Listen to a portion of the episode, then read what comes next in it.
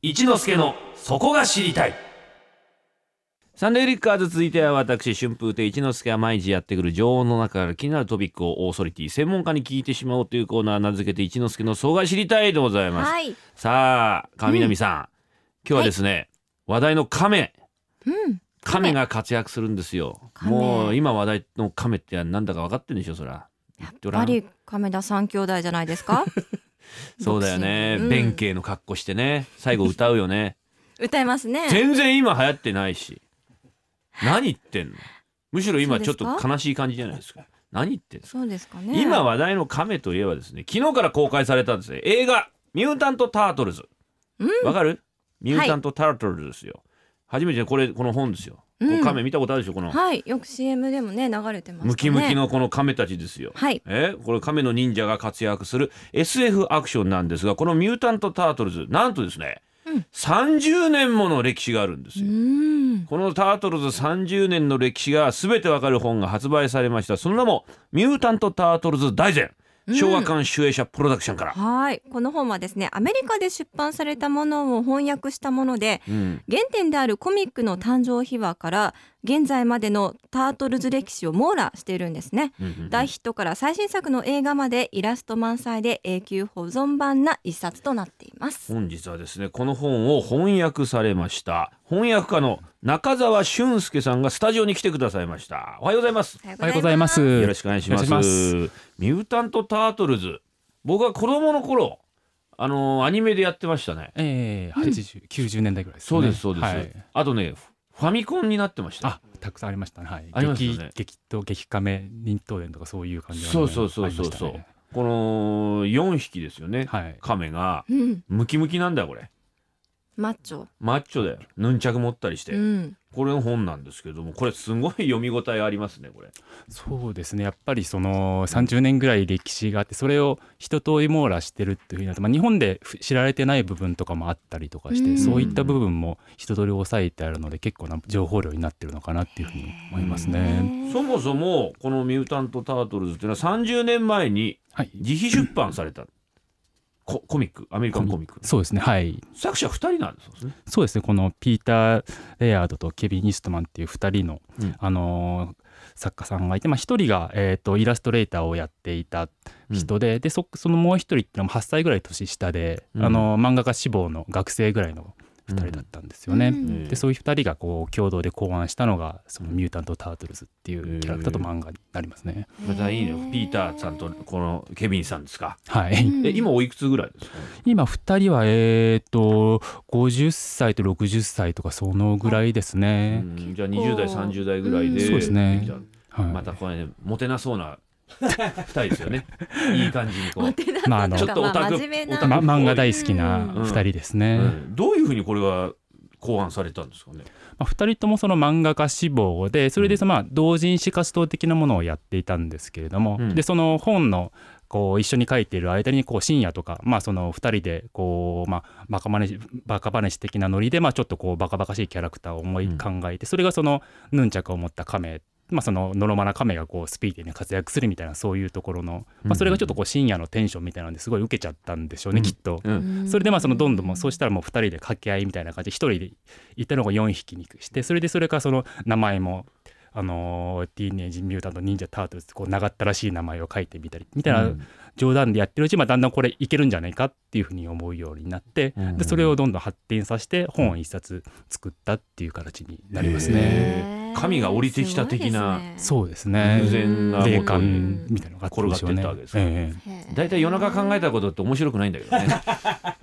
後で見直したりすると。朝メモ見たたら俺バカじゃねえかって思う時よくありますよね。それがまあ本物だったんでしょうね。すごいですね。でね。これ30年前に最初に自費出版したコミックっていうのははい。どれぐらい売れたんですか、最初に書いたのはまずまあ、初版みたいな感じで3000部、まあ、自分たちでお金を集めて、うん。でその作ったんですけれどもそれがその半年ぐらい後に、えー、と第2巻を出す時にはこう1万5,000部になって、でそれからそのその次の巻は5万部でで、まあ、最終的にはピークで13万5千っていう感じでどんどん増えていったってトントンことですね。拍子でじゃいったんでしょうね。うもやっぱやっぱりその作った方が、まあ、その特に年上の方がまあ30歳ぐらいだったので、うん。やっぱりその自分の作品を宣伝するみたいなところにうん。あのすごい自覚的だったみたいで、まあ、そのただつくあの書けば楽しいっていうだけじゃなくてそれをちゃんと売らなきゃっていう意識でうんいろいろこう PR をしたりとかしてはあ。それでこう広まってったっていうのもその成功が早くなったっていうのの原因の一つとしてあるのかなっていうふうに思います、ゃんと大人の志を持ってこう持ってたっていう。営業ベースに乗せなきゃいけないなっていうのをちゃんと考えてやってたんですね。だと思いますね。徐々に。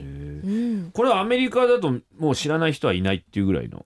そうですね。まあそのやっぱ80年代ぐらいに向こうでアニメができてから、まあ、その何らかの形でそういうマスメディアに乗っかってるものなので、みんなが何らかの形で知っているっていうから、まあ、そのバージョンがまあそれぞれ何どんなタートルを知ってるかって、まあ、世代によって違ってたりはするんだけれども、その緑の亀の4人組っていうのは、まあ、大体なんか言えば分かるっていう形ですかね。日本でいうとなん、うん。どんな感じなんですか？そうですね。日本でいうとやっぱりその、まあ、仮面ライダーとかに近いのかなって仮面ライダーはそあのー。キャラクターその石森章太郎さんって漫画家さんが作り出したければそれかまあいろんな人がいろんなアレンジで、まあ、そのいろんなパターンでっていうので膨らましていってるっていう、まあ、そういった意味でもそのタートルズもそれに近いものかなっていうふうに思いますね。これまたフィギュアとかが結構ヒットしたって聞きますよね。そうですね。やっぱまあもともとそのフィギュアを売ろう売ろうっていうふうにまあそのメディア展開の最初でフィギュアがあってそれでフィギュアを売るにはちょっと子供向けのアニメっていうねそのアニメが作られたっていう順番になあってそういう順番なんですか？そうなんですよね。へ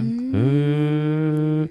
アニメもだからいろんなバージョンがありますよね。で一番有名なのはそのこう日本だと90年代ぐらいにうん。そのやっててずっと再放送とかもされてたはい。あのアニメがあるんですけれどええもあれが向こうでも10年ぐらいは続いていたのでうんでそれでまあそのそれでそのまあフィギュア以外にもいろいろ関連商品が出てきてまあ僕も当時アメリカにいたわけではないからわからないんです詳しいところでもそのフィギュアタートルズのグッズだけでまあこう子供だったら一日生活できる、まあ、服にしろ食べ物にしろ、うん。文房具にしろそういったものがへっうんていうぐらいヒットはしていたみたいですね。浸透してますね。中澤さん最初見た時どう思いました？タートルズ。そうですね。僕もた一番最初にその最初のアニメ見た時ってまあその、もう高校生ぐらいだったので、うん。まあその当時向こうではや流行ってるアメリカのキャラクターの一つっていうして認識してたんですけどもそこから後でその CG のあの今回のアニメの前のバージョンのアニメあの映画っていうのがやって、まあ、それがすごいその重厚な作品だったんですよね、うん。それまでのアニメの印象とは違って、うん。なんでそうしたらまあそれってこの背後に何かあるんじゃないかって思ってまあこういろいろ調べてみるとな奥奥が深い世界だったっていう。あですね。ーだただのヒーローものじゃなくてその裏にバックにあるこう重たいものがある。重たい。でそのこう2人のキャラあの人がまあ一生懸命こう作ったっていう、うん。まあ、そのやっぱアメリカでいうとどっちかというとこう会社が持ってるキャラクターを膨らませるみたいなことが多いので、うんそのゼロからその2人で作ってそれをまあ自分たちである程度コントロールしてま膨らましていくっていうのは結構珍しいパターンではあるんですよね。いまだにお二人でやってらっしゃるんですかこれ？もうそれがもう、あのー最近別のそのキャラクターの権利自体はもう、あのー売ってしまって、はいそれでまあその本人たちはそんなに直接はもう今タッチしてないあそうなんですか。もううん四半世紀ぐらいもう神の面倒を見続けたから、うんもういいやっていうふうに思ったらしくやりきった感はあったみたいなんですよおね。ーなるほどなるほど。これどこが魅力なんですかね？タートルズっていうのは。んそうですやっぱりそのそいろんなパターンがあってそれぞれの世代いろあの間口が広いキャラクターだと思うんですよね。うん。そのただテレビでやってるアニメっていう入り方もありますし、うん。あとはその漫画としてすごい古いあの、歴史を持ってるっていうパターンもあったりとかあとまあうん。グッズとしてもフィギュアとかそういった形のものも、うん。っていうので、まあ、いろんな間口があってそれでまあそのなんでしょうね。まあ掘っていくにも、まあ、浅く楽しむにも、まあ、そのいろんなアプローチで楽しめるキャラクターっていうのはあると思いますね。こういった本を翻訳するときにこう気をつけることとかなんか難しいところとかどどういうところなんですか？そその漫画、まあ、用語ですねその日本で知られてるその漫画的な用語とそのアメリカで知られてる漫画的な用語っていうのはちょっと違ってたりするので、そのそれをまあそのうまく置き換えるところっていうのがちょっと気をつけるところですね。うん。いや翻訳も大変ですすよね。ごい分厚いですけどどのぐらいかかるものなんですか？そ翻訳。うですね。えー、とそれは、まあ、その合間合間にあのそれだけずっとやってたっていうわけではなく、まあ、他にも別の仕事やってたりしてたので、うん3ヶ月ぐらいですかへね。これでね映画も公開されますし、うん。それと合わせて。そうですね。今回の映画の見どころなんていうのは？まあ、そのこう最新のテクノロジー蘇ってその亀の姿ですね、うん。まあ、そのそれまでと比べてすごいリアリなリアルな感じの亀すごい亀感の強い亀になってるんですよね。だから昔のアニメとかを知ってる方が見ると、はなんかすごいなんだろうこの変わりようみたいなところもあるし、まあ、それで、まあ、違うところとあとまあやっぱりキャラクターとして同じっていう部分もあるので、うん。その同じところとこう違うところをちょっとこう見つけて楽しむっていうのは、このね あの正直僕ね見た時はい。キモっと思うんですよ。あの亀。はい。亀のやつら。はい、キモって思うんですけど見てるとだんだんだんだん慣れてきて可愛く見えてくるところがありますよね。そうですね僕も最初見た時すごい甲羅がでかいって思いましたね。あうん。あやっぱりあのアメリカの方アメリカ人とか日本人の美意識と全然違うところあるじゃないですか。ありますね。はい。うん、それをちょっと最初に壁がボンってできるんですけど、うん。見ていくうちにああなるほど。こういうなんかポップなところがあったりとか、はい、可愛く見えてきたりとか、うん。そういうなんか面白さもあるし、そうですね。えまあ、そのタートルズ自体がまあちょっとしたこうそもそもキモキャラか変わってきあのキャラ的な側面ってあると思うんですよね。うんうんうんまあその決してなんだろうこう可愛いだけではないっていうのは、まあそれのこう最新バージョンがあの異様な存在感のキャラクターになってるのかなっていうふうにね、ぜひ映画と合わせてこの本もですね、はいえーお買い求めいただければと。うん。中澤さん翻訳のミュータント・タートルズ大全は小学館集英社プロダクションより税別3900円で好評発売中です。ぜひお買い求めください。そういうことでございますね。えー、まあ本も映画もおすすめでございますんで、一言じゃあちょっと皆さんにわっとアピールなんかしていただけると。はい、えー、とこの「ミュータント・タートルズ大全」まあ、その映画で初めてタートルズに触れられた方も、まあ、それまでずっとあのタートルズが好きでいらっしゃった方もそのそれまでと違うタートルズの姿っていうのを知ることができる本かなと思うのでぜひ読んでいただければなと思います。はい、ありがとうございます。りがとうございます本日は翻訳家の中澤俊介さんにミュータント・タートルズについてお話を伺いました。ありがとうございました。ありがとうございました。